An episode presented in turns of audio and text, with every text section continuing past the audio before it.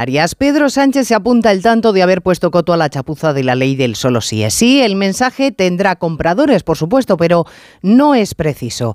Lo riguroso es decir que pretende arreglar el desaguisado que él y su gobierno han organizado. Y lo hacen con un nuevo texto en el que los socialistas reconocen que la norma hasta ahora vigente era dañina para mujeres agredidas o niños abusados.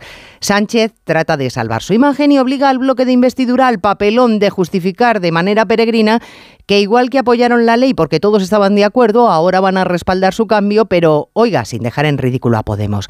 Vamos, lo que Pedro diga, pero sin dejar mal a Irene. Y ojo que la mesa del Congreso no ha tramitado hoy los cambios propuestos por el Ministerio de Justicia, así que el parche se dilata, el parche de una ley mal hecha, insegura, que nadie percibió por incapacidad o por desidia.